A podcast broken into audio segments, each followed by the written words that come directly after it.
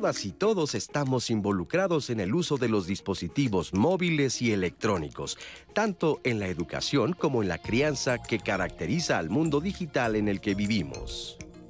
Hoy, las nuevas generaciones de padres y madres somos migrantes digitales, personas que han tenido que aprender a usar medios y herramientas tecnológicas que han cambiado de una manera vertiginosa el mundo en el que crecimos. En el universo de las tecnologías, la Internet y los dispositivos electrónicos surgen muchas inquietudes sobre el uso o abuso que se hace de estos recursos digitales como formas de educación, crianza o entretenimiento. ¿Son necesarios en el proceso de crianza de nuestras hijas e hijos para que convivan y se desenvuelvan con sus pares de acuerdo con los nuevos criterios de un mundo interconectado? ¿Hasta dónde permitir el tiempo frente a la pantalla o un celular? ¿Qué tanto fomentamos su uso porque nos acomodan para entretenerlos? ¿Son una herramienta formativa o tan solo un recurso para mantenerlos ocupados? Sin duda, la reflexión debe enfocarse en qué estamos dispuestos a hacer como padres para que nuestras chicas y chicos convivan y pasen más tiempo con nosotros y no frente a las pantallas. Hoy, en Diálogos en Confianza, Niñeras Digitales.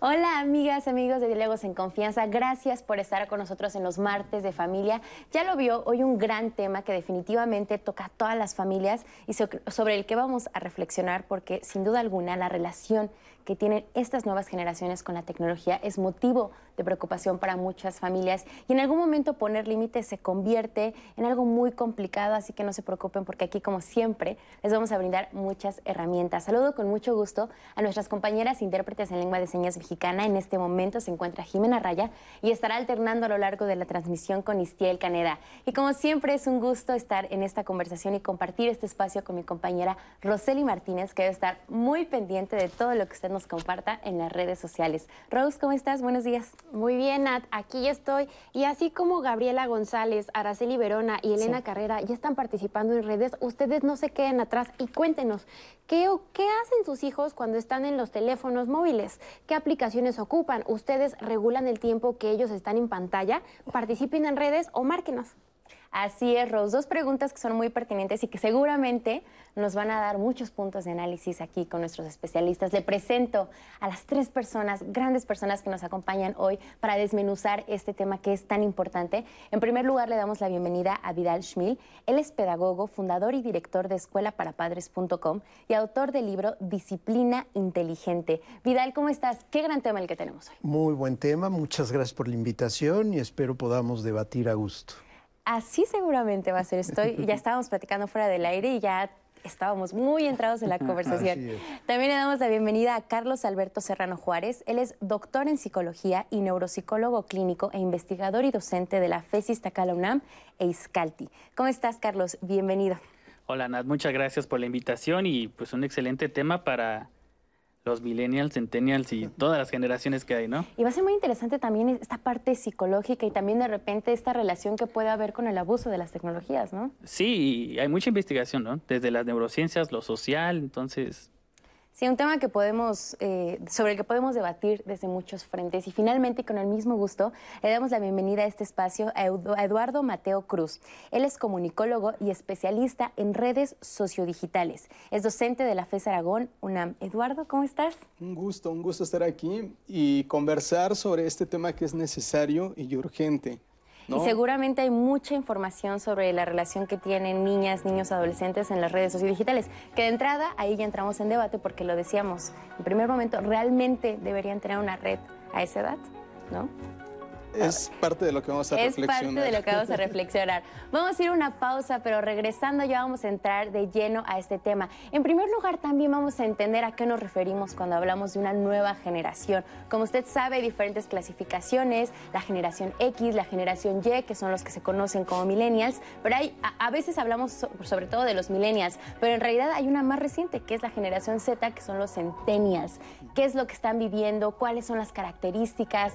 ¿Y cómo es que la tecnología tecnología entra en las familias. Así que mamás, papás, quédense porque les vamos a dar muchas herramientas sobre cómo entender a sus hijos, a sus hijas y cómo usan la tecnología. No se vayan.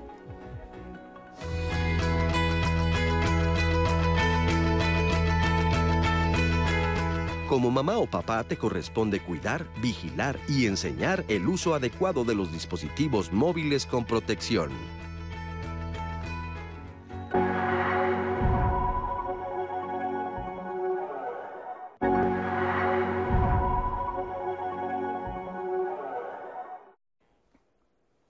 Estamos de regreso.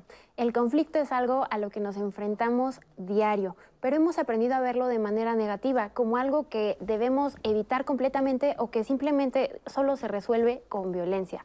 Esto no es así. El conflicto es una oportunidad para ver esas necesidades que no estamos satisfaciendo y resolverlo no debe ser siempre o casi nunca por medio de la violencia. En los miércoles de Saber Vivir vamos a hablar justamente sobre esto, cómo lidiar con el conflicto. ¿Han escuchado algo sobre educación eh, con paz? Bueno, esto y más hablaremos el día de mañana, no se lo pierdan. Y mientras estábamos en el corte, ya nos llegaron varios comentarios. Si ustedes no han participado, los invito a que marquen al 55 51 66 40 00 o que participen por medio de redes sociales, ya sea Facebook, Twitter, Instagram o YouTube. Por acá ya tenemos varios comentarios de Facebook. Cristala Z nos dice, les agradezco este tema. Aquí en casa no se tenía internet hasta que mis hijas tenían 8 y 9 años. Maximiliano y Roberta ya tienen 9 y 11. Tienen regulado el tiempo. Y para equilibrar es importante la convivencia familiar y actividades que impliquen movimientos al aire libre. Itzi Ángel, me es muy difícil poner los límites para el uso del celular de mis hijos de 8 y 9 años. Pueden pasar horas viendo TikTok y YouTubers, además de pelear por celular. Se molestan mucho cuando les digo que ya lo dejen. No sé cómo hacerle. Además, mi hijo se topó con, videos no aptos para él sin que yo me diera cuenta. Él me lo dijo y tuvimos una breve conversación. Sobre los límites y cómo ponerles a los niños, también Ofelia Acevedo nos pregunta, soy abuela y para mí todo esto es un reto investigar cómo poner límites con amor en tiempos de libertinaje y chantaje. Son algunas de las dudas que nos han llegado y antes de que nuestros especialistas puedan resolverlas, vamos a ver esta cápsula que tenemos con niños. Les preguntamos a varios niños de secundaria qué pensaban eh, o en qué ocupan el Internet y qué redes sociales son las que más usan y esto fue lo que nos dijeron. Se le llama generación Z al grupo de hombres y mujeres que nacieron con el nuevo siglo. Estos chicos son nativos digitales y como tal están totalmente integrados al Internet y a los dispositivos móviles. Mi nombre es Alisa Yasmin Alvarado Gómez, tengo 12 años. Yo utilizo Instagram, utilizo Facebook, utilizo TikTok. La red social, la, que más uso es Instagram, porque hablo con mis amigos.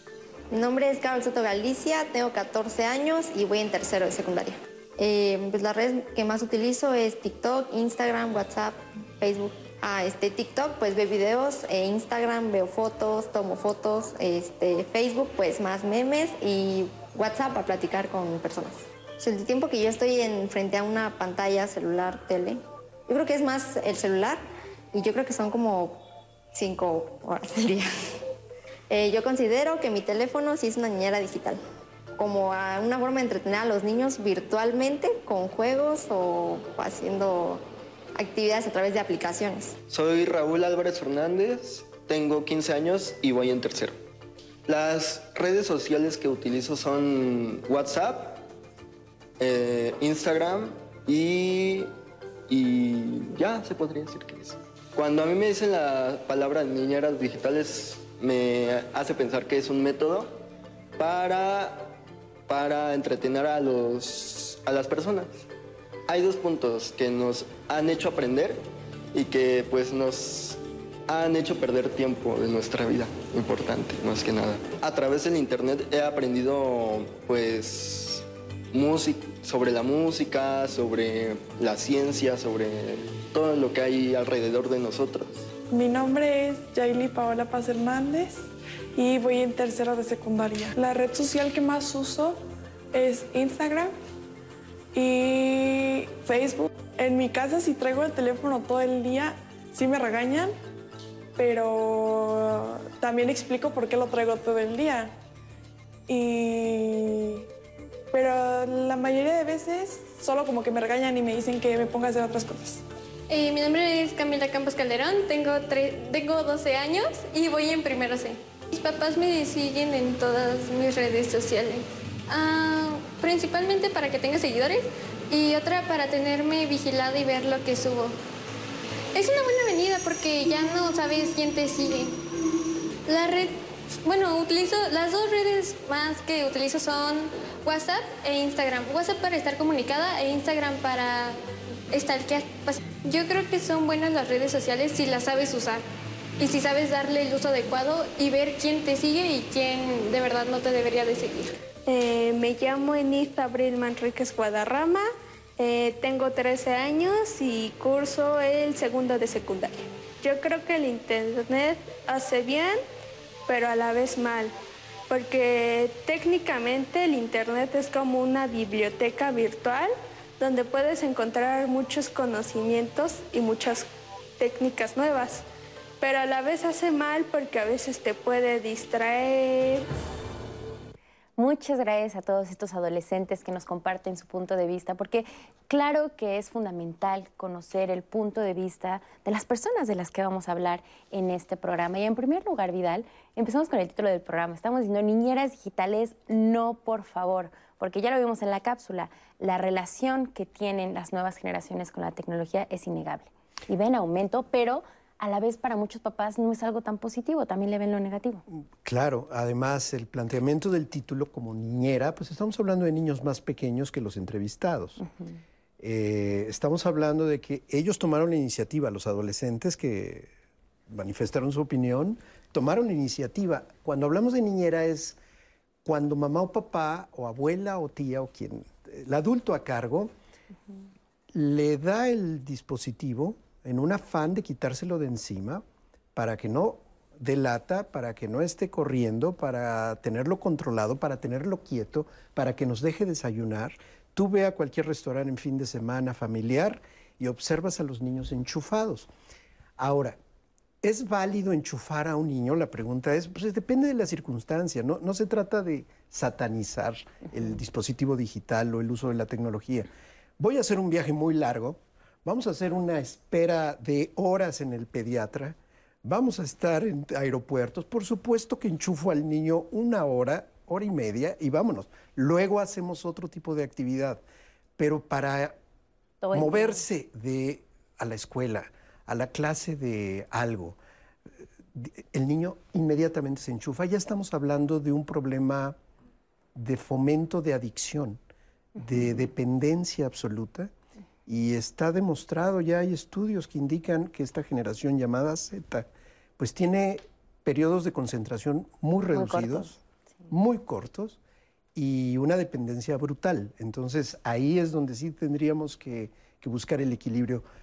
Efectivamente, como niñera no funciona. Ya los niños eh, antes usaban un osito Teddy para dormir, eh, ahora usan un dispositivo y no duermen por la luz azul que emiten los dispositivos, afectando un proceso fundamental de crecimiento y de desarrollo, que es el sueño. Entonces, de verdad, sí hay muchos elementos que tomar en cuenta y mamás y papás tenemos que ponernos al día en este aspecto y no renunciar diciendo, ay, es que los niños de ahora nacieron con otro chip, esas son tonterías, no nacieron con ningún otro chip, simplemente están adaptados a este entorno y realmente es muy importante que mamás y papás, adultos a cargo, realmente estemos a cargo y que no sea una forma de, que delegar, no sería delegar, es realmente desentenderme es una forma de negligencia, tendría que catalogarse hasta como negligencia parental el poner a los niños bebés. Este, como bien mencionó el doctor, no es posible que, que una asociación recomiende que después de cierta edad puedan tener los dispositivos los niños y ahora lo hacemos desde que son bebés. Tú obsérvalo, el chiquitito le dan el celular. E incluso de repente eh, causa admiración, ¿no? Como decir, ay, mira qué inteligente es, ya le sabe picar y todavía no tiene un año. No, o sea, hay que poner el foco sobre lo que nos mencionabas. Lo importante es que también respetar el desarrollo de los niños y darnos cuenta que hay edades en las que no necesitan ni les aporta nada estar en contacto con la tecnología. Y en consonancia con esto que nos menciona Vidal, algo que veíamos en la cápsula, o sea, de entrada le preguntas a los adolescentes, ¿cuántas redes eh, sociodigitales tienes? ¿Y cuál es la respuesta? O sea, todos tienen más de tres. Y ahí es donde entramos en conflicto, o sea, sería tal vez el primer punto que podremos abordar sobre la crianza. Estamos hablando de dos generaciones eh, ahorita, que es la generación Z, que son los famosos centennials, que son, eh, digamos que son los nacidos después del 94 más o menos. Y los papás eh, de estos niños ahora son los millennials, que son las personas ya de la década de los, de los 80 y que aunque sí están más relacionados con la tecnología tal vez que otras generaciones, pero aún así los niños de repente saben más de tecnología que uno como papá. Y de entrada, por ejemplo, tú como experto en estas redes, de entrada, ¿qué te llama la atención de que niños ya adolescentes tengan redes a tan temprana edad? O sea, de entrada y deberíamos poner el foco porque no tendrían que estar ahí, ¿no? Exacto, yo creo que acá la verdadera reflexión tiene que ser primero que nada en considerar que las tecnologías para qué nos sirven, ¿no? O sea, a lo largo de la historia de la humanidad han existido diferentes tecnologías. Hoy estamos en esta coyuntura de lo digital, donde pasamos de lo analógico a lo digital. Podemos hablar incluso de una vida antes de Internet a una vida después de Internet. Hoy nos encontramos en permanente hiperconectividad, nos encontramos en exposición también a través de redes sociodigitales. Y entonces acá la verdadera pregunta es, ¿para qué los niños y niñas o adolescentes también, como veíamos en el, en el video, necesitan una red sociodigital? ¿no? ¿Hay una verdadera necesidad o es una necesidad que se nos ha hecho creer a través incluso de cuestiones de marketing, de mercadotecnia, de consumismo, ¿no? Bajo este sistema en el cual eh, vivimos. Entonces yo creo que esa sería la primera reflexión. Por otro lado, también me llama la atención lo que decían las y los niños, ¿no? En el caso específico de una de las niñas, es que sí tengo redes sociodigitales, pero mis papás me siguen en todas. Y como lo decía con mucha angustia incluso, ¿no? Porque es como, híjole, sí las tengo, pero me van a descubrir y entonces no puedo ser libre, ¿no? Es como toda una, una reflexión, pero más bien la primera pregunta sería esa. ¿Para qué las y los niños necesitan tener sus redes sociodigitales?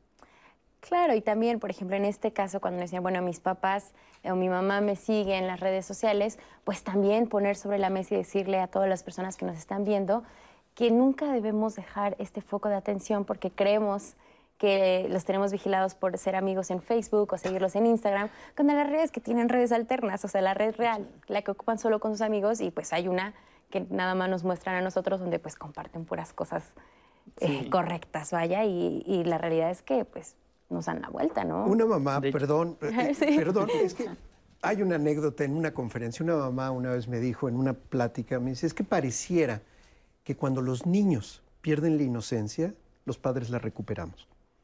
Wow. Pareciera, no, es una realidad. Somos, pecamos de ingenuos. Pecamos de ingenuos, muchas veces llevan una doble vida. Eh, no sabes que tus hijos están enviando packs, o sea, archivos con imágenes inapropiadas de ellos, con todas las consecuencias que eso puede generar.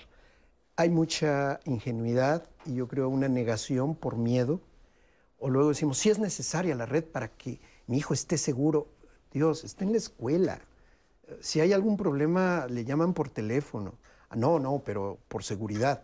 Es puro miedo y es muchas veces esa, esa falta ya de, esa negligencia que estamos en la que estamos cayendo utilizando redes sociales. Tiene que ver con tener miedo a hacerse responsable de educar. Bien. Exacto. Pues, es decir, eh, y de ahí viene el título. Yo que en niñeras es educo, ¿no? Y de hecho de niñera es yo no puedo, pago a alguien para que te... Y muchas veces hemos visto hasta en películas, ¿no? ¿Quién es la mamá y el papá? La niñera, ¿no? Más que el mismo papá. Hoy mamá y papá son los medios digitales, ¿no? Y entonces este, estamos, como decía este Eduardo, Eduardo no podemos separar la sociedad del individuo, ¿no? Y el individuo va creciendo de acuerdo a lo que le toca en la sociedad. Ya decíamos, a nosotros nos tocó el cambio. Éramos analógicos y nos tocó ese cambio a lo digital. Y luego hoy nuestros hijos son totalmente digitales. Y no nacen con el chip, es que realmente todos traemos ese chip, pero como somos pequeños, mientras vamos creciendo, vamos adquiriendo las habilidades que en un futuro nuestro cerebro necesita para adaptarse. Para ellos es más fácil adaptarse a eso, pero aquí la cosa es, yo no estoy educando, está educando a alguien más y yo no lo estoy acompañando en enseñarle. Hoy manejan algunas investigaciones el término de la alfabetización digital, que es no es te dejo, sino te enseño a ti, hijo, qué es lo que estás viendo, por qué estás viendo y qué significa esto que estás viendo. y supervisar no significa educar, ¿no? Digo, ¿por qué no sabemos a lo mejor, como dice dijo aquí la pequeña, quizá es la, es la, es la red que utiliza para los papás, pero yo fui maestro de secundaria y prepa y constantemente tenían tres perfiles. Claro. ¿Sale? El de los papás, el de los amigos y otro donde compartían imágenes. Exactamente, exactamente, ¿no? Sí, totalmente. Y ahora, algo que también me llama mucho la atención que estamos viendo en estas entrevistas, más adelante tenemos también entrevistas con otros adolescentes y va a ser la constante, que dicen, bueno, yo ocupo el celular, ocupo las redes pues para entretenerme de repente está esta idea de que esta nueva generación, la única manera en la que se pueden entretener es con, dispositivos móviles. Sí, ya no, hay, ya, no hay, ya no hay sonajas para los bebés. Vuelvo a la edad temprana. Ya no hay sonajas, o sea, a lo mejor hay una app sonaja que ah, desconozco. Sí, seguramente. Sí, hay. Sí, o, ya con las canciones de bebés, todo, ya. Mencionaste un concepto adaptabilidad o capacidad de adaptación. Yo creo que ese es uno de los principales problemas que están generándose. Los niños y los jóvenes no están siendo capaces de adaptarse a las circunstancias. El confinamiento puso una lupa, una lente de aumento en todas las carencias educativas que teníamos. Entonces, los papás vieron que efectivamente su hijo es adicto a, la tecnología que no dormía. Y hay papás que trataban de justificar y compensar permitiéndoles que no durmieran porque no tenían otra forma de socializar. a las 3 de la mañana, de veras. O sea, vuelvo al punto y no se pueden adaptar. El confinamiento fue una prueba de fuego que muchos reprobamos en cuanto a cómo estoy ejerciendo la parentalidad. Límites, estructura, horarios, orden, hábitos de higiene, hábitos de alimentación. Todo surgió allí, entonces los niños estaban despeinados, empillamados cuando tomaban clases en línea, cuando era el confinamiento estricto, y, la mamá dándole el huevito mientras estaba. No sabes, trabajo mucho con maestros. La cantidad de quejas, no solo de los niños y la falta de estructura, sino de las mamás y de los papás. Lo que reflejó a nosotros como padres la carencia que nosotros mismos tenemos para ser padres, ¿no? Porque ahora mi niño toma la escuela en mi casa y yo estaba ahí y, era ahora yo cómo combato eso, ¿no? ¿Cómo, no cómo, cómo lo afronto? Y más bien ahora cómo, si nunca estuve presente o si siempre dejé en manos de la escuela, de los maestros, la educación de mis hijos, ahora que los tengo aquí, o he solapado a mi hijo tantos años de echándole la culpa a la maestra de que debe de ser una mala maestra porque mi hijo sí es muy inteligente. Y resulta ahora observa que su hijo se distrae a los 10 segundos, que no puede iniciar, continuar y terminar una acción, se divaga, que está viendo tres cosas simultáneamente. Eso del multitask, por favor, es un mito, eso no existe. Realmente tienes periodos de concentración breve en algo. Posteriormente te vas a otra cosa. Pero cuando tú intentas mezclar eso, de verdad, es una divagación. Y efectivamente, me interesa mucho la investigación que estás haciendo sobre el impacto que tiene en las habilidades de aprendizaje todo este proceso de confinamiento. Es muy interesante esto. Y algo que también ponemos sobre la mesa, ok, si los niños se pasan, no, eh, cinco horas creo que es poco realmente para niños que tienen problemas con uso de celular. Durante la semana probablemente en la escuela estén ocupados, pero aún así ocupan la tecnología en muchos casos todavía. Pero en fines de semana, o sea, ¿cuántas horas pasan los niños ya sea viendo películas, ya sea viendo series, ya sea conectados con sus amigos en los videojuegos? Pero son más de cinco horas, esa es la realidad. ¿Qué habilidades están dejando de, largo, qué habilidad, de, lado? ¿Qué habilidades nos están desarrollando? La educación socioemocional es algo que se ha dejado en el olvido y que es algo que las nuevas generaciones necesitan, porque ya no saben cómo hacer amigos, ya no saben cómo llegar a un lugar y, empezar a jugar. Ya muchos ni siquiera saben andar en bicicleta, por ejemplo, ¿no? Y es algo que la pandemia nos está dejando como un foco de atención. O sea, sí, por un lado nos dimos cuenta que la tecnología llegó para quedarse y nos facilitó muchas cosas con el confinamiento, permitió que se pudieran tomar clases en línea, pero se dejó de lado y se vio muy afectada el desarrollo de las habilidades socioemocionales de los niños, que vamos a hablar sobre lo importante que es que tengan este tipo de habilidades. Vamos a ver ahora el testimonio de Hugo Rojas. Él es un papá, es un maestro y nos cuenta cómo fue en su vida tener que empezar a usar la tecnología y también el papel que jugaron sus hijos para que él pudiera aprender y justamente tuviera esta alfabetización digital. Vamos a verlo. Eh, tengo 54 años. Mi familia está conformada por mi esposa y tres hijos. Bien, eh, yo soy profesor de este, vida saludable, sí, este, bueno, tengo, tenemos dos años dando clases, sí, este, primero en línea y ahora ya presencial es un poco complicado porque cuando comenzó lo de la pandemia, este, este, la tecnología no era pues parte esencial para nosotros los profesores, pero para mi hijo pues él tenía, bueno, maneja bien la, computadora, la tecnología, las aplicaciones, en la cual pues platiqué con él y pues gustosamente nos apoyamos mutuamente entre nosotros dos, tanto él tomando clases en línea y yo dando clases en línea.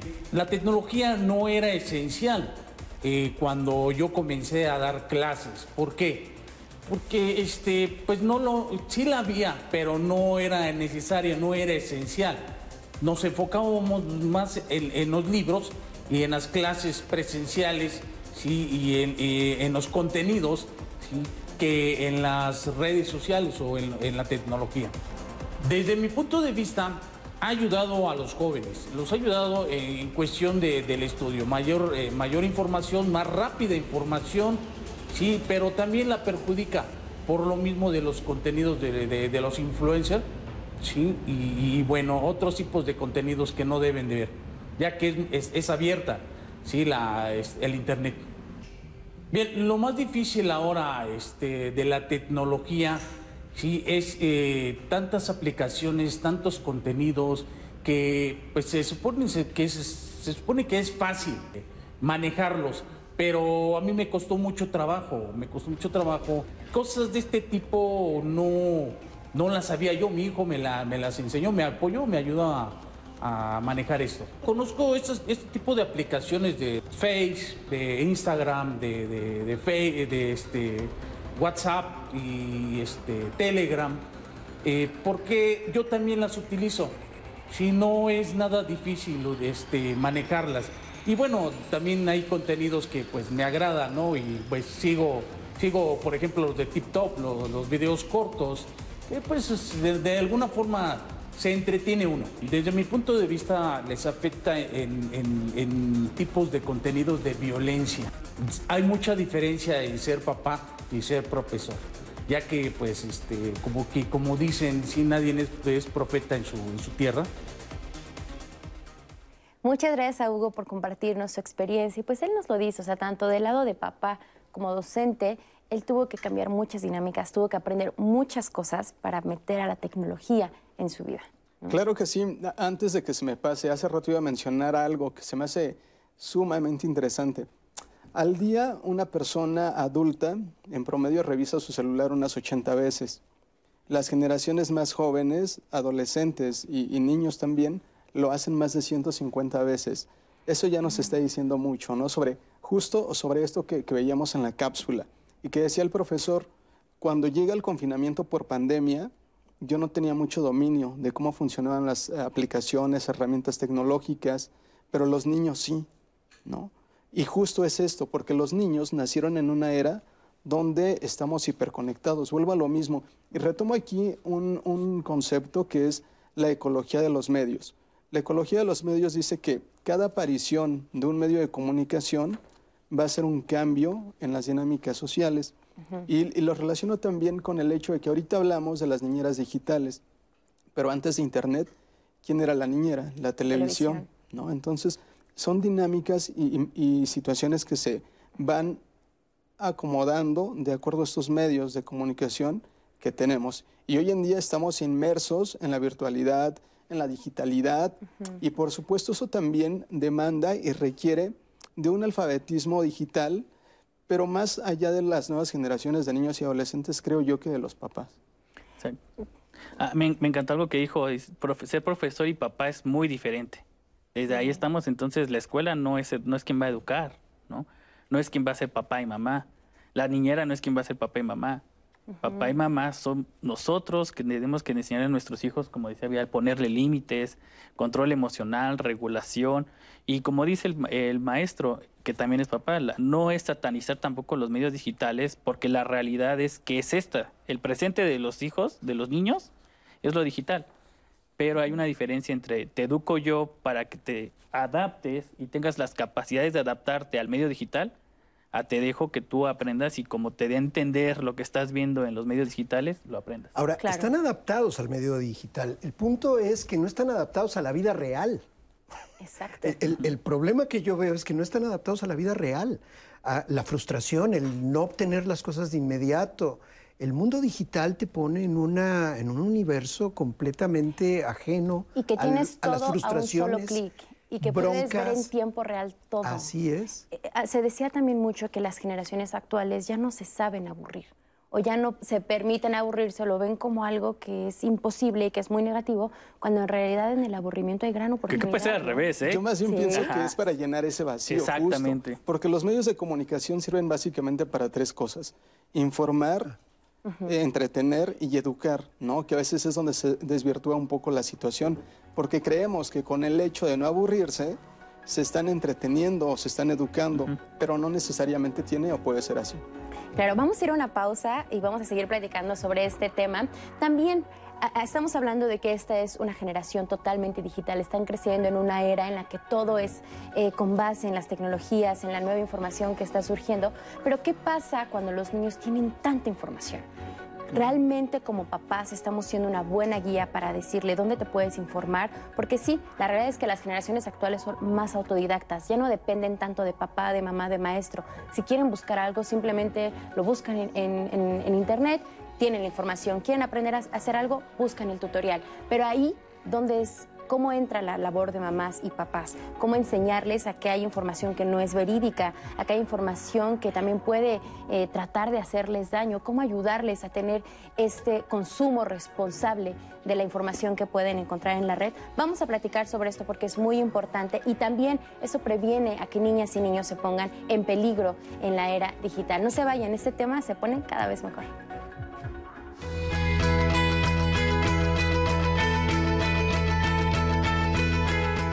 Ten cuidado. Cada vez que tus hijos dan información en Internet como su nombre, edad o fecha de nacimiento, esta puede ser mal utilizada o vendida a terceros para cometer delitos.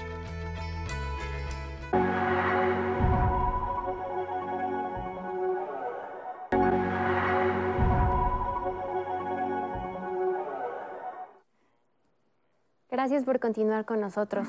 A estas alturas de la vida, todos conocemos a algún niño o niña que tenga algún trastorno por déficit de atención, ya sea con o sin hiperactividad. Este es un trastorno que debe ser... Eh, que no, bueno, que los maestros o cualquier persona no pueden detectar. Es un trastorno que múltiples personas deben detectar. Así que si ustedes conocen a alguien que tenga un hijo con este trastorno, que sospechen que lo tiene, los invito a que la siguiente semana nos acompañen al programa Mi hijo se distrae con facilidad, donde hablaremos de este trastorno y todo lo que implica. Como ustedes saben, también cada martes tenemos una sección de personas desaparecidas, personas que no, no lograron volver a sus hogares y sus familias buscan. Entonces, en su pantalla aparecerán los datos de estas personas y si ustedes cuentan con información que pueda ser de ayuda para localizarlos, se los vamos a agradecer muchísimo. Inicio con Ailín Gómez Cruz. Ella se extravió en la colonia México, municipio Naucalpan de Juárez, Estado de México, el 6 de julio del 2021. Una foto de Aileen aparece en su pantalla junto con sus datos. Continuó con Gustavo Calderón Torres, quien desapareció en la colonia Corte Xolohuango, municipio de Chimalhuacán, Estado de México, el 10 de enero del 2022. Al 55 56 74 79 02 pueden comunicarse para brindar información de su paradero. Sigo con Gerardo Martínez Reyes. Él fue visto por última vez en Norte 4 y Río San Joaquín en la alcaldía Miguel Hidalgo, Ciudad de México, el 31 de octubre del 2019. En su pantalla aparece la foto de Gerardo Martínez Reyes. Alberto Hernández eh, Ramírez se perdió en la colonia Ampliación Las Águilas, alcaldía Álvaro, Álvaro Obregón, Ciudad de México, el 28 de agosto de 2021. Está en pantalla el número al que pueden comunicarse para brindar información sobre Alberto o cualquiera de las personas que he mencionado anteriormente. Y finalizo con Agustín Sánchez Barbosa. Él eh, se vio, bueno, el lugar más reciente donde se le ubicó fue en la calle Barbero de Sevilla, Colonia Agrícola Metropolitana, Alcaldía Tláhuac, Ciudad de México, el 21 de mayo de 2016. Su foto y datos aparecen en su pantalla. Recuerden el número 55 56 74 7902. Se pueden comunicar para brindar cualquier información que es de gran ayuda para que estas personas puedan volver con su familia. Y bueno, en nuestro tema de hoy, niñeras digitales, no por favor, tuvimos ya varios comentarios en redes. Eh, donde nos cuentan sus experiencias y claro nos dan sus dudas. Ustedes si no han participado aún pueden hacerlo. 55 51 66 40 00 si quieren llamarnos o en redes sociales. En YouTube, Emanuel Orozco nos preguntó si los medios digitales pueden provocar una pérdida de la identidad en la persona. Fernando Iván también nos dijo que siempre ha pensado que las pantallas son nocivas a temprana edad, por lo que genera a nivel cognitivo y social en los pequeños. Lorenz Malpica nos comenta que su hija se molesta cuando no le presta el celular. Mejor la pongo a leer algo o a resolver problemas matemáticos. No me gusta darle el celular porque cuando le hablo no me responde y eso no me agrada. Esperanza Caballero, comenzando con los padres, ya todos somos adictos a las redes sociales. ¿Cómo le pedimos a nuestros adolescentes que sean menos dependientes si no empezamos con nosotros mismos? Y por acá también esta pregunta va un poco más directa a uno de nuestros especialistas, Vidal. Cristal pregunta si es apropiado el término que ocupó eh, en una participación pasada respecto a enchufar a los niños. Eh, ella cree que se refiere más como a cosas y no se les ve como personas el ocupar este término. Pues se le está cosificando justamente al niño. Entonces sí, sí, es correcto. Es, es un equivalente y es lamentable que sea de esa forma, pero sí, efectivamente, conectan al niño a eso, lo enchufan. Entonces, lamentablemente, eh, el niño da lata, el, niño vivo sano va a estar corriendo, va a estar dando lata, va a estar inquieto, va a estarse moviendo, va a estar jugando. Así son los niños.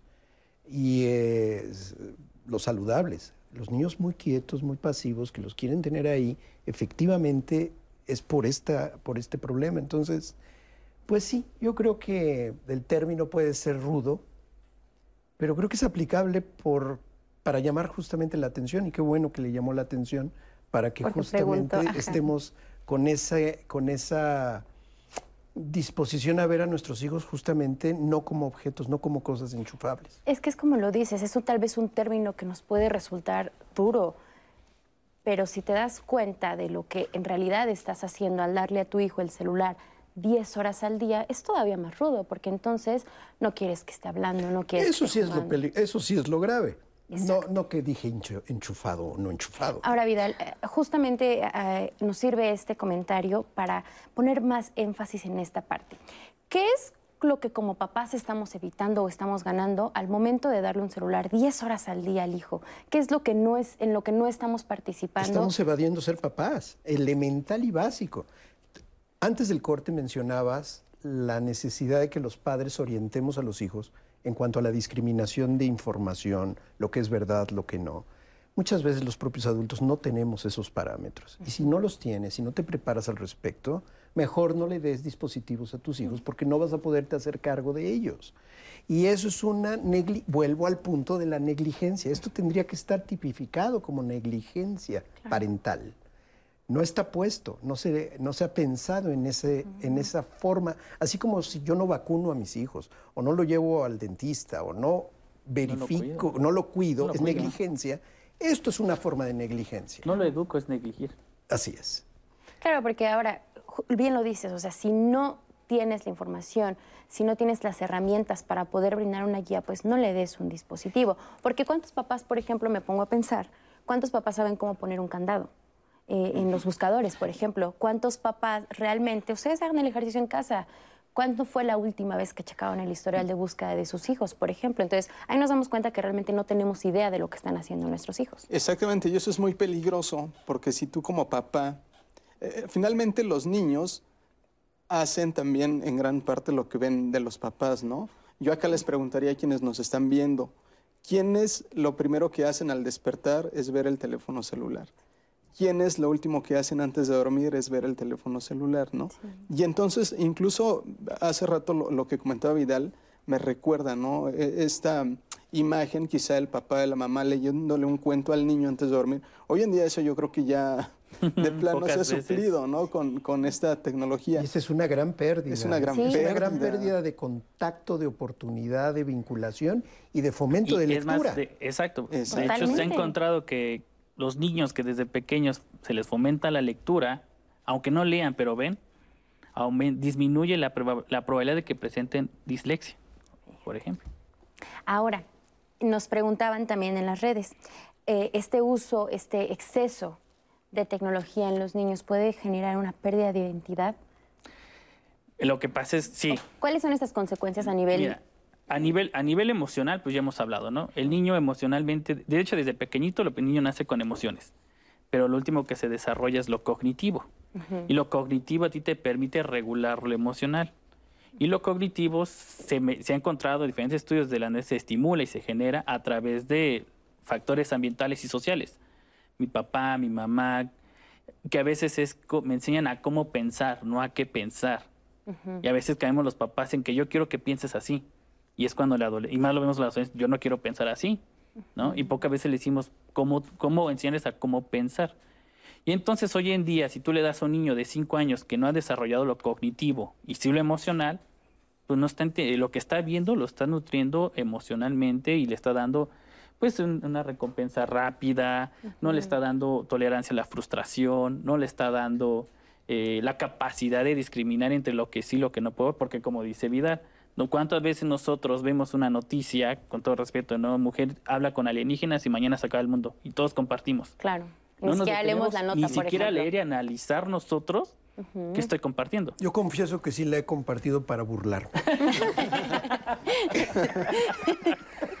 confieso que sí. que- pero al- vámonos a un punto práctico, si estás de acuerdo.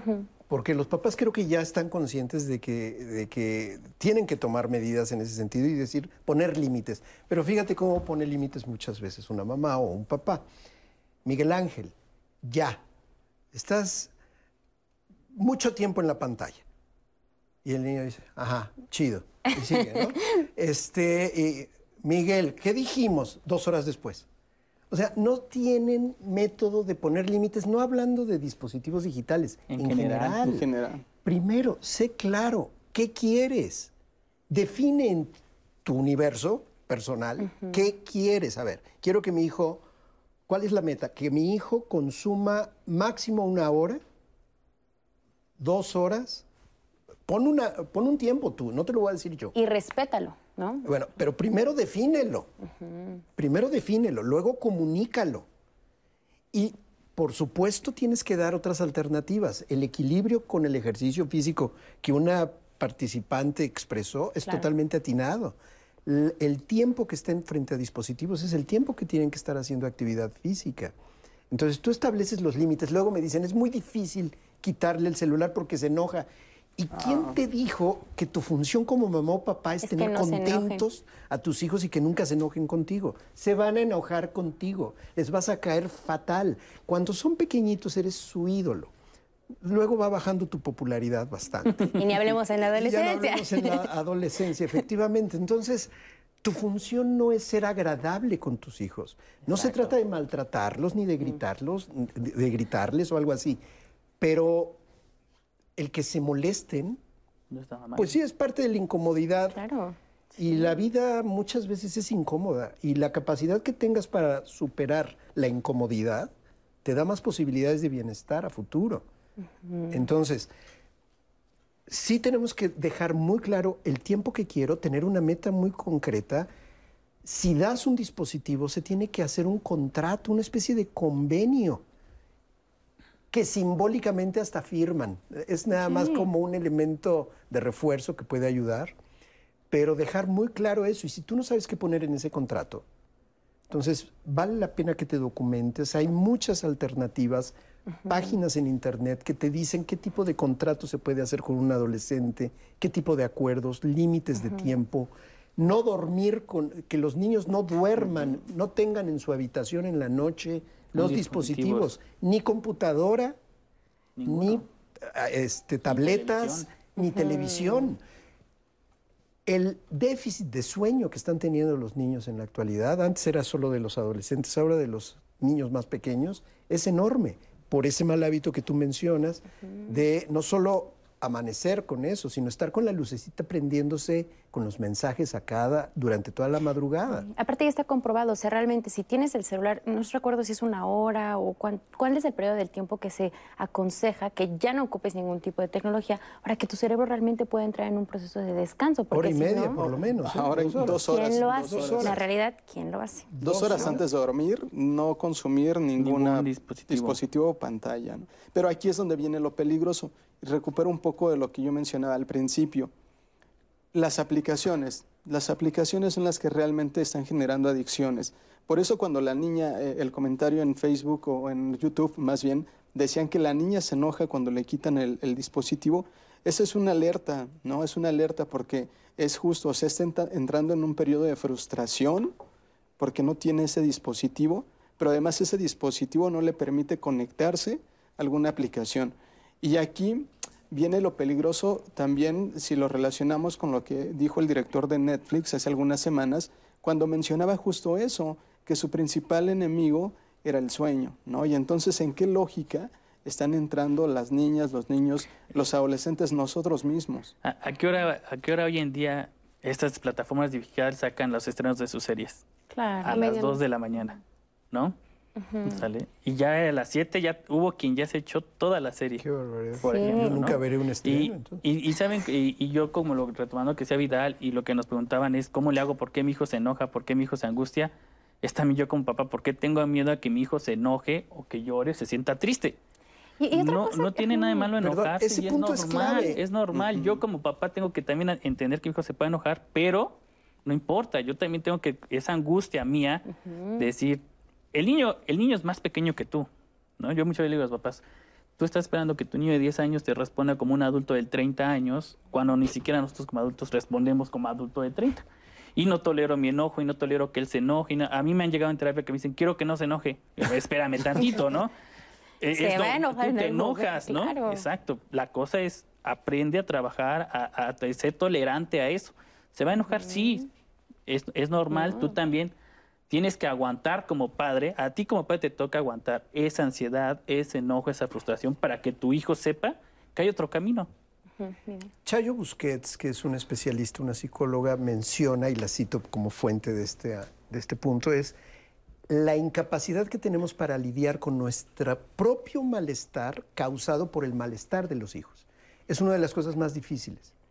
Eh, ver que mi hijo reprobó, ver que mi hijo no va a ir al viaje por algo, por una mala decisión que tomó, el que no va a estar, no va a ir a la fiesta, no va a ir y el niño se tira al Sí, suelo, se Berrinche, o el ¿no? berrinche siendo más pequeño o más grande. El adolescente me deja de hablar. Sí, claro, Ajá, azota la puerta, azota te la aplica puerta. ojos de huevo, todo eso. El punto es la incapacidad de los adultos para lidiar con nuestra propia incomodidad por la incomodidad que está teniendo nuestro hijo o el aparente sufrimiento. El que sufra el hijo desde la perspectiva, no sufrimiento, vamos a hablar del malestar que tenga tu hijo. La frustración. que La frustración que tenga tu hijo le va a ayudar a resolver problemas y enfrentar. Es lo que hablaba de la incapacidad de adaptarse a la vida real. Entonces, ese es un punto. Y otra cosa, que sea autosuficiente y que verdaderamente puedas ir fomentando esa capacidad de, de que no dependan de ti. Que no dependan de ti, pero eso no significa la negligencia de enchufarlo, perdón para quien no le guste ese término, y este, pues, desconectarse personalmente como mamá o papá de lo que tengo que hacer. ¿Cómo poner límites? Es la gran pregunta. Ser claros, primero que nada, saber qué quieres, para que lo digas con claridad, porque si le dices ya, estate, pórtate, bien. bien, no estás diciendo nada. Entonces, di qué quieres concretamente. No puedes jugar con la pelota en este lugar. No puedes estar durmiendo con el aparato. Me lo das y se carga en mi habitación. ¿Qué consecuencia puede haber si no lo hace y si sí lo hace? Las consecuencias pueden ser positivas o negativas. Vas a poder jugar mañana si haces esto. No vas a jugar mañana con el dispositivo porque ya abusaste de él. Que sepa a qué le tira y qué esperar. Otra, ser breve, por favor. No eches choros marineros. Marineros, ¿de dónde saqué? Mareadores. mareadores. choros mareadores. Marineros. Este, con respecto a, a, la importancia y el dispositivo. Y, tu cerebro. Y, cerebro y en el futuro qué va a ocurrir. Eh, breve, eh, eh, dile por qué, para qué. Así son las cosas, Sí, pero no nada más es porque lo digo yo. Dile un para qué y un por qué contundente y claro. Todos los argumentos que usa el niño, pues simplemente son formas de, objetar para que cedas. Y por último, cúmplelo. Sí. Cúmplelo. No digas que va a estar dos horas y luego a las tres horas te acuerdas. Cúmplelo. O como ya te desesperaste de que está aquí, de que está allá, bueno, ya tenlo. De que esté llorando. Así es. De que esté... Porque creo que también algo bien importante al hablar de límites es que el límite no solamente va a ser para tu hijo y tu hija, también va a ser para ti. Porque si tú entonces le dices, no vas a poder estar 10 horas en el celular, vas a poder estar dos horas al día, las ocho horas restantes tú vas a tener que estar presente. Porque ¿qué es lo que pasa en muchas familias? El niño, la niña está con el celular y ¿qué están haciendo los papás? Los papás también están con el celular y los adultos también estamos abusando de la tecnología. Entonces estos límites aplican para toda la familia. Ahora, hay diferencias en edades, en etapas, y no, no tengo que tener los mismos límites que mi hijo. ¿eh? Yo soy papá, yo soy adulto. Yo puedo regularme de otra manera, entonces sí, pero sí le tengo que dar tiempo a mi tengo hijo, que claro. Estar en ese tiempo. Y yo, por último, en los límites, ser consistente. No es un día sí y un día no, en función de mi buen humor o de mi mal humor tengo que ser muy consistente en el límite que establecí, porque si no, pierdes credibilidad. Y si no tienes credibilidad como mamá o como papá, no tienes nada. No vas a poder educar, no vas a poder contener. Claro. Y en esta parte, de, eh, bueno, justo que fuiste un poco más descriptivo con lo de los límites, eh, hace ratito mencionabas lo del contrato con los adolescentes. Entonces, en redes nos llegaron muchas preguntas, si podrías dar como más ejemplos sobre eh, cómo son estos tipos de contratos, cómo hacerle o cómo, si podrías literalmente darles un ejemplo de cómo se hace uno de estos contratos o qué debe incluir. Les puedo mandar incluso un ejemplo de contrato. Ay, sí, sería increíble. ¿sí? Vamos a hacer algo. Eh, perdón la publicidad, pero en mi sitio, escuelaparapadres.com, lo que puedo hacer es comprometerme a que mañana, miércoles o jueves a más tardar, subir una muestra de contrato de sugerido de lo que pueden eh, poner y que lo puedan descargar gratuitamente en escuelaparapadres.com y les doy una copia aquí para Canal 11 con la finalidad de que puedan tener ese ejemplo. Me estoy basando en Armando Novoa, que es un especialista en seguridad en Internet. Me estoy basando en muchos especialistas que han trabajado esto y, y lo tienen que adaptar, tropicalizar al idioma, al lenguaje, de acuerdo con la edad del niño o de la niña. Yo no le daría dispositivos a un niño o una niña menor de 11 años. De pronto la tableta para la escuela, pero la escuela cuando les da tabletas son de la escuela y son para uso de la escuela. Y hasta ahí. El resto, luego el argumento. Es que mi hijo estaría incomunicado porque todos sus amigos tienen, pero él no. Lo voy a poner en desventaja lo voy a frente poner a los en desventaja. demás. Eh, ¿no? importa. No importa, sí ponlo en desventaja. Es que tiene que ver entonces con mi angustia como padre. Así es. es otra vez mi angustia como padre los contratos con adolescentes muchas veces me angustia como padre porque el adolescente me va a hacer, se va a enojar, no me va a hacer caso. Me da más miedo a mí que mi hijo, se, mi hijo adolescente enoje conmigo que yo como papá controlarme y decirle, puedes hacer esto, pero esto no lo puedes hacer. Y es que de repente los papás piensan, bueno, estamos hablando de una generación que es completamente digital, entonces, ¿cómo sé en qué momento se convierte en un exceso o en qué momento es lo que necesita para tener herramientas para el mundo en el que vive, ¿no? Ah, ah, yo les voy a contar una situación, algo que me sucedió hace un par de semanas fui al súper y entonces yo estaba formado Y adelante de mí está una mamá con una niña pequeña como de cinco años. Y entonces de repente la niña empezó a hacer un berrinche. Y le dijo a la mamá, oye mamá, es que ya me quiero ir, ya me quiero ir a mi casa porque quiero ir a, a ver TikTok. ¿No? Entonces yo me quedé pensando, dije, ¿qué está pasando aquí? En mis tiempos era la televisión, ¿no? Por ejemplo. ya va a empezar. Pero por otro lado, dije, o sea, ¿cómo, cómo TikTok, no? O sea, ¿cómo la niña a esta edad reclama ver TikTok? A cualquier edad. Ah, pero Un sobre a edad, adolescente ¿no? O también sea, está en una edad, cinco años, y la mamá le dice, sí, ya llamaron, nos vamos para que llegues a ver TikTok. Entonces, ¿cómo se fomenta justo? ¿Qué responsabilidades se están evadiendo? O sea, entiendo que de pronto la dinámica laboral, toda, toda esta parte del confinamiento que nos llevó a trabajar desde casa, de tener que mantenernos ocupados y que incluso el trabajo se expandió, ¿no? Más allá de un horario laboral, pero que también a lo mejor eh, tuvo que haber una necesidad, entre comillas, de poner a los niños ahí, ¿no? Con un dispositivo para cubrir ese tiempo. Claro. Y de hecho en redes coinciden mucho con ustedes respecto a, Elia nos dice, lo que no debemos perder de vista es que para llegar al berrinche por no tener un dispositivo implica hacer una reflexión de cómo llegamos a ese nivel. Equilibrio y límites es parte de las enseñanzas. E Ilse también nos cuenta que en la actualidad se está criando desde la inmediatez, es decir, apenas llora el infante y rápido se le da el celular para que deje de hacerlo. Se le quiere evitar al niño esa pequeña fr- frustración por falta de tiempo, ocupaciones de los padres y lo compensan con el celular. Considero que esto solo genera una interpretación errónea de cómo generar las emociones eh, y que justamente no se les enseña a ellos a regularse y que aprendan pues de esas sensaciones negativas que se puede llegar a tener. Eh, regresando vamos a tener muchísimo más del tema. Recuerden que todo lo pueden ver en nuestra, en nuestra página, en nuestro blog, en nuestras redes sociales. Justamente el especialista nos comentó, su sitio lo pueden encontrar en nuestras redes sociales y ahí el contrato que prometió darnos eh, eh, mañana. Vamos a un y volvemos.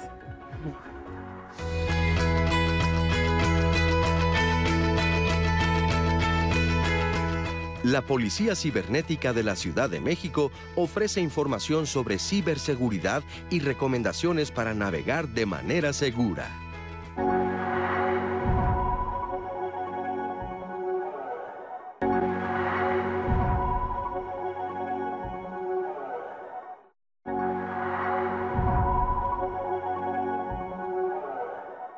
Cuando hablamos de niñera es cuando mamá o papá o abuela o tía o quien, el adulto a cargo, le da el dispositivo en un afán de quitárselo de encima para que no delata, para que no esté corriendo, para tenerlo controlado, para tenerlo quieto, para que nos deje desayunar.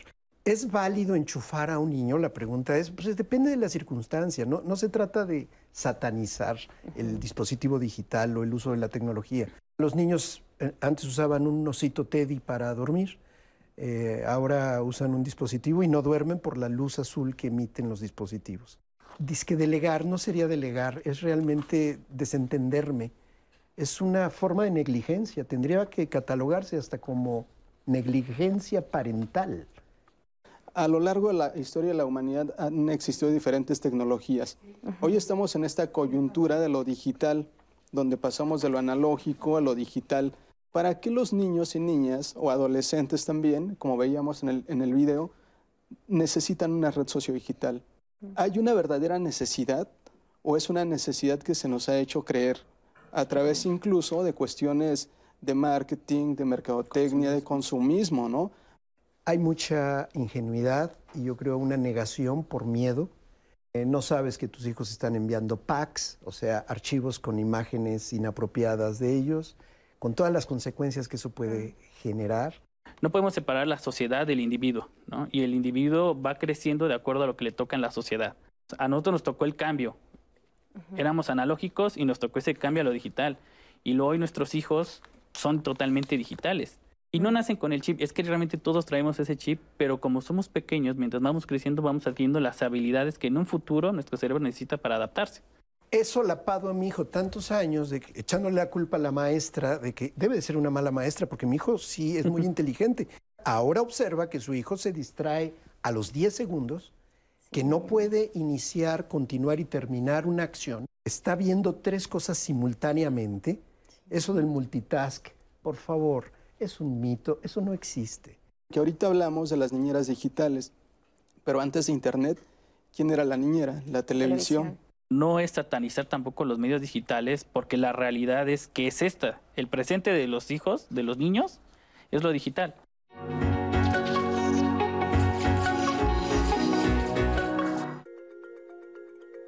La mejor edad para que un niño eh, haga o tenga uso de dispositivos móviles, las recomendaciones internacionales dicen que es después de los 14 años. Por un lado, los candados. Me gustaría darte unos ejemplos de candados. Por un lado, eh, puede ser poner un control parental en Internet, eh, no solamente en la computadora, sino también en, eh, utilizar perfiles y dejar uno exclusivamente para niños, esto también en tablets, en celulares, poner contraseñas, es importante que los padres de familia o los adultos revisen el historial de navegación eh, y pongan candados. Hay tres tipos de límites. En primer lugar es el límite de los horarios. Es muy importante que un menor de edad, después de las siete y media de la noche, ya no tenga eh, contacto con dispositivos móviles o computadoras, etcétera, porque puede alterar su sueño. Asimismo, es importante poner el límite de tiempo. Dependiendo de la edad, es el tiempo que van a eh, poder estar en pantalla. Por ejemplo, niños de menos de dos años es evitar totalmente cualquier tipo de contacto, incluso con la televisión. Niños entre 2 y 5 años, eh, expertos recomiendan que sea un máximo de 30 minutos y solo con contenidos de aprendizaje, contenidos didácticos en donde se familiaricen con colores, letras, música.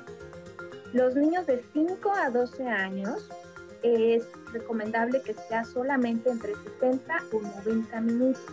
Esto es muy importante que sea bajo supervisión de un adulto, que haya también actividades de esparcimiento al aire libre, que hagan ejercicio, que se canten, porque es muy eh, importante que los padres y los adultos tengan presente que este tipo de pantallas eh, están diseñadas para eh, ser adictivas.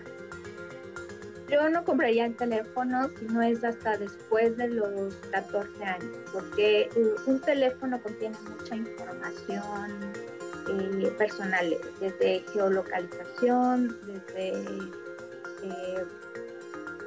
hábitos de cuando se duerme, cuando se despierta, fotografías, etc. Entonces, la recomendación para mayores de 14 años podría haber un acuerdo, ya se les puede dar el celular.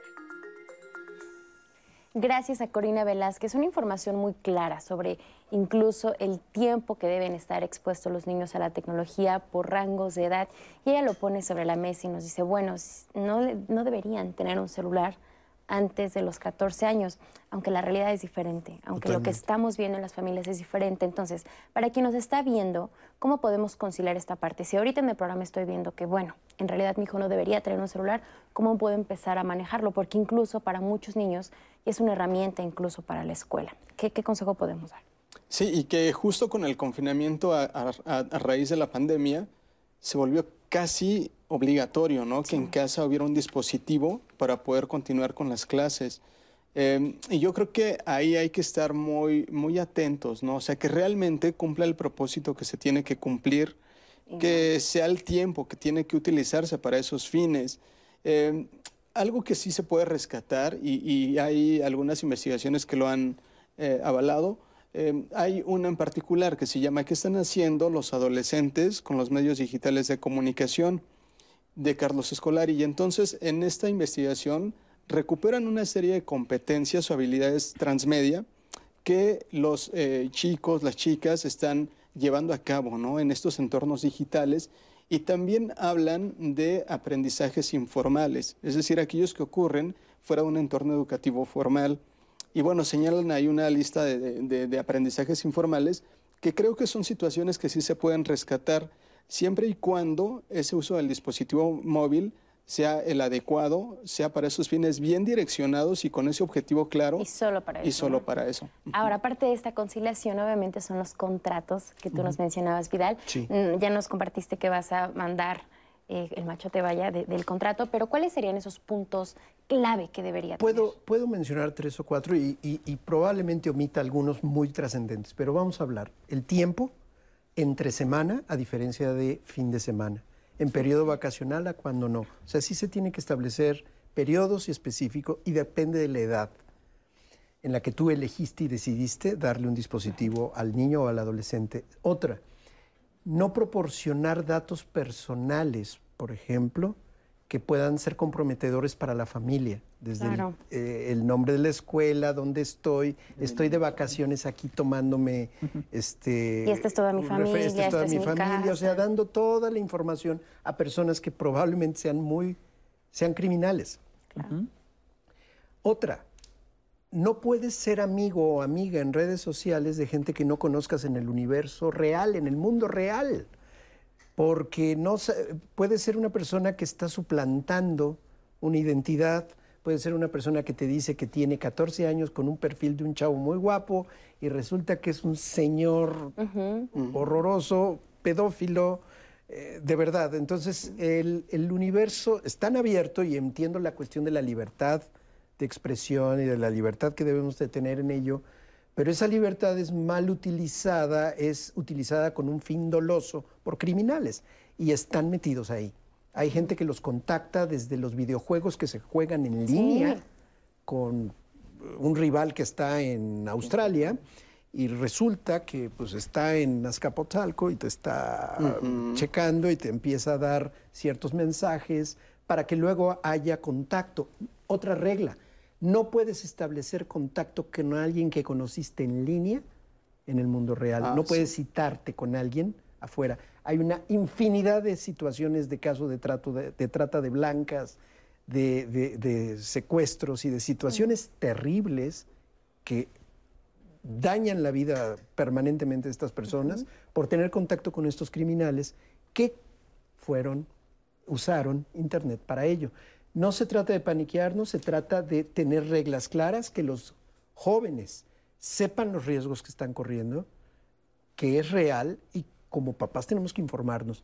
No le regales el celular en Navidad o en cumpleaños como algo muy bonito sin tener preparado todo el terreno, porque le estás abriendo un universo, la puerta a un universo que tiene maravillas, pero también cuestiones muy peligrosas. Ahora creo que también deberíamos poner énfasis en esta parte, y, y lo, lo ponías muy bien, en cuanto nuestros hijos pierden la inocencia, nosotros como, gan- eh, si pierden la inocencia, nosotros la ganamos.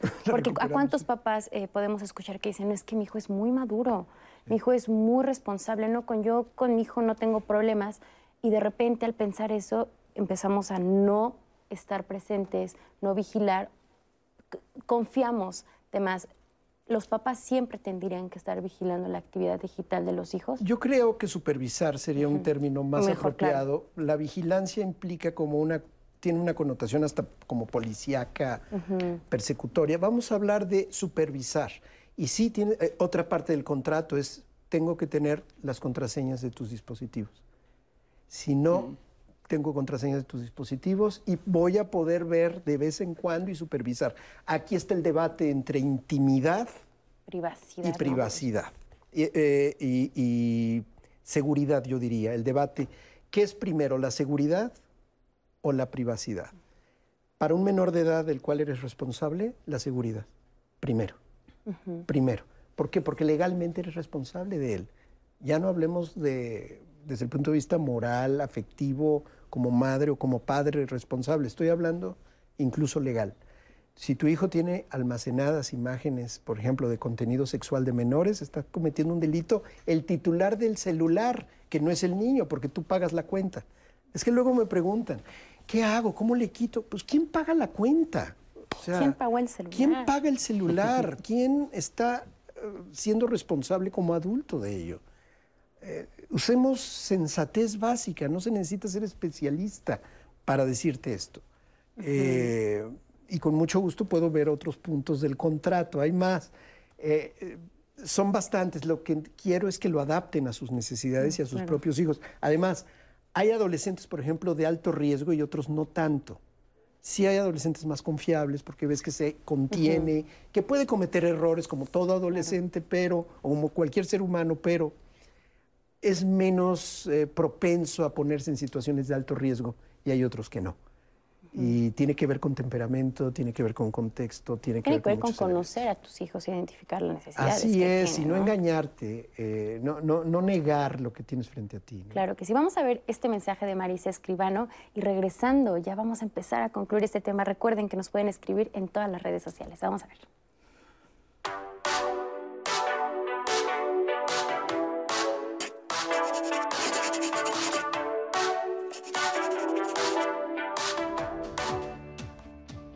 Muy buenos días. Los padres de familia, especialmente las mamás, hemos echado mano de la tecnología para entretener a nuestros hijos. Hace varias décadas lo hicimos con la televisión, pero ahora son las pantallas, los iPads, las consolas de juegos y los teléfonos inteligentes. No es fácil lidiar con nuestras obligaciones diarias, con el trabajo de la casa, con lo que tenemos que hacer fuera de ella y además estar todo el tiempo disponible para ellos. Lo cierto es que la tecnología ha venido a revolucionar el mundo y nadie quiere quedarse atrás. Podemos encontrar todo tipo de contenidos y entretenimiento en segundos, con el uso de un solo dedo. El mundo al alcance de todos. Podemos comprar, buscar, conocer, enterarnos de todo de inmediato. Pero ese es quizá el gran problema de la tecnología. Para unas cosas es formidable, pero nos ha acostumbrado a querer todo rápido y aburrirnos si no lo logramos de inmediato. Tanto nosotros como nuestros hijos nos hemos hecho adictos a los aparatos y muy intolerantes a la espera o a la paciencia. Y ni qué decir en estos tiempos de pandemia, cómo hemos tenido que usar y más bien abusar de la tecnología. Nuestros hijos han tenido que hacer lo que antes se hacía en un aula de clases desde sus casas y con una computadora o con un celular. ¿Cuántas horas sentados, cuánto tiempo sedentarios e inactivos, teniendo, como lo dice el título de este programa, niñeras digitales durante larguísimas horas del día? ¿Dónde quedaron esos avioncitos pintados en el piso, el resorte, las canicas, el valero? ¿Dónde los paseos en el parque y las bicicletas, los cuentos y las anécdotas familiares y esas merienditas con pan dulce y chocolate? Mucho de eso se ha desvanecido entre las ajetreadas agendas de los padres y la necesidad de dejarlos entretenidos con la tecnología. Hoy nuestros jóvenes no saben lo que es la emocionante espera de una anhelada carta, por ejemplo, y se han vuelto muy buenos para escribir mensajes de texto, pero muy malos para interactuar socialmente y para mirarse a la cara. Si quieren ahondar más en este tema, les recomiendo el libro Adolescentes en la Era de las Redes Sociales, de Cecilia Ugalde y de Ruth Espinosa publicado por la Universidad Autónoma de Barcelona. En él encontramos una detallada descripción de cómo han sido las diferentes generaciones, sus similitudes, pero también las diferencias, desde los baby boomers hasta los millennials, así como el impacto que ha tenido la tecnología a través del tiempo.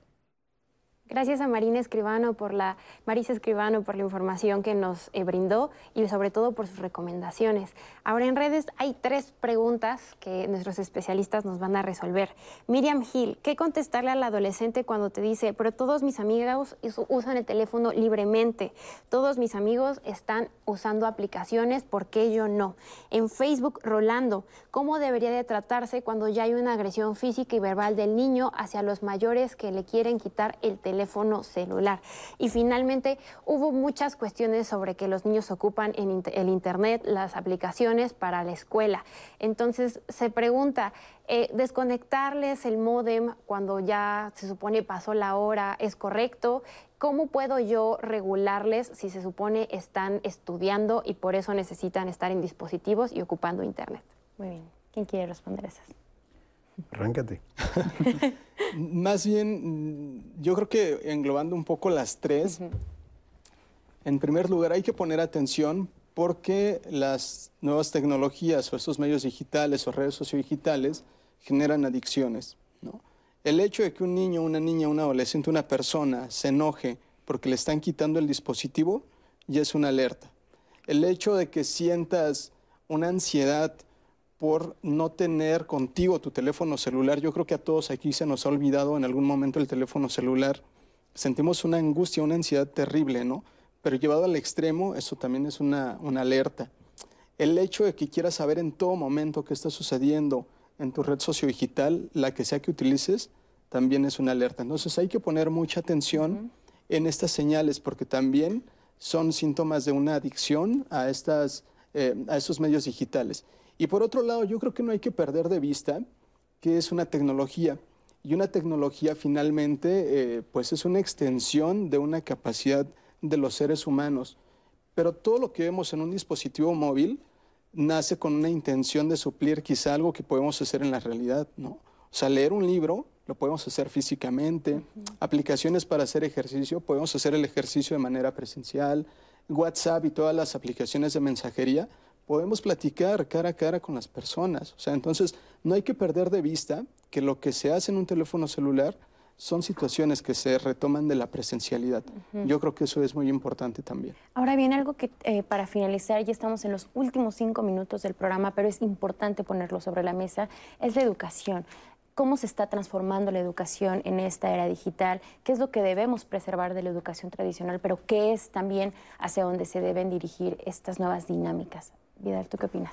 Bueno, el hecho de que los profesores tuvieron que adaptarse a la mala, o sea, les gusta, es que había profesores que su gran avance tecnológico era haber pasado del pizarrón verde al blanco, ¿no? Es así como del gis al plumogis. Y, y, no le entraban, ahora se vieron forzados y bueno, eso, es, eso llegó para quedarse, eso es un aspecto que hay que aprovechar. Eh, las redes sociales por lo general no se usan para la educación, se usan aplicaciones específicas y programas muy concretos para ello, no tanto estas de socialización que hemos estado hablando. No he visto clases en TikTok, bueno, tal vez estoy rezagado. El punto es que son aspectos inevitables, son aspectos que tenemos que aprender a lidiar con ellos y sí tenemos que cuidar mucho estos aspectos. Eh, respondiendo a las preguntas, perdón que me salga un poco del contexto, pero las preguntas el joven que agrede o el niño que agrede físicamente a sus padres porque le quitan el dispositivo, no solo tiene un problema eh, con los dispositivos, tiene un problema de contención y hay un problema mayor que hay que ver con un especialista que se asesoren para ver cómo abordan al niño, porque ese niño o ese joven está teniendo problemas mucho más severos y mucho más profundos que solamente el de lo digital. Eh, si es válido apagar el modem cuando ya se acabó la hora, eh, todo depende. Si hay una circunstancia o situación especial de escuela, podemos tener cierta flexibilidad en un determinado momento. Pero si está simplemente en la cotidianidad de la, del videojuego, por supuesto que lo puedo apagar.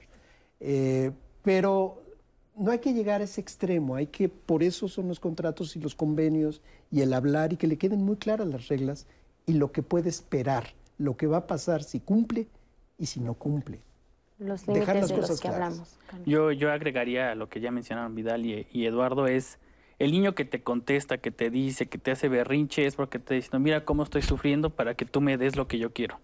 ¿no? Y yo como papá es, yo tengo que aguantar esa tolerancia, porque él no lo va a hacer. O sea, yo estoy esperando que el niño sea tolerante cuando, o el adolescente, cuando todavía no tiene la capacidad de hacerlo. Yo como adulto tengo que ser tolerante y si él me está es aguantar esa angustia y mantenerme en lo que ya acordamos lo que dice Vida de los eh, contratos es muy importante porque tú le das la capacidad a tu hijo de decidir. Es como cualquier contrato y la vida adulta es así. Si tú lo haces hay una consecuencia, pero si no lo haces hay una consecuencia. ¿Y quién decide si lo hace o no? Tú como adulto. Tu niño desde pequeño se aprende, como le dice, y si te le das diciendo, tú tienes dos horas para hacer la tarea, una hora ¿sale? Pero si no lo haces, o tienes dos, una hora para ver televisión, pero si te sales de esto va a pasar esto. Y te voy a dar, y a lo mejor te va a poner a hacer algo en la casa, vas a hacer esto, vas a hacer aquello, y quizá a mí me dicen, es que ya lo hice, ¿no? Pero, ¿y que por qué no funciona? Porque me hizo más berrinche. Pues es que eso es quiere decir que sí estás haciendo algo porque el niño está haciendo más berrinche, el adolescente está enojando más para ver si tú eres capaz de aguantar o de ceder. Y si tú cedes, pues ¿quién crees que ganó? El adolescente.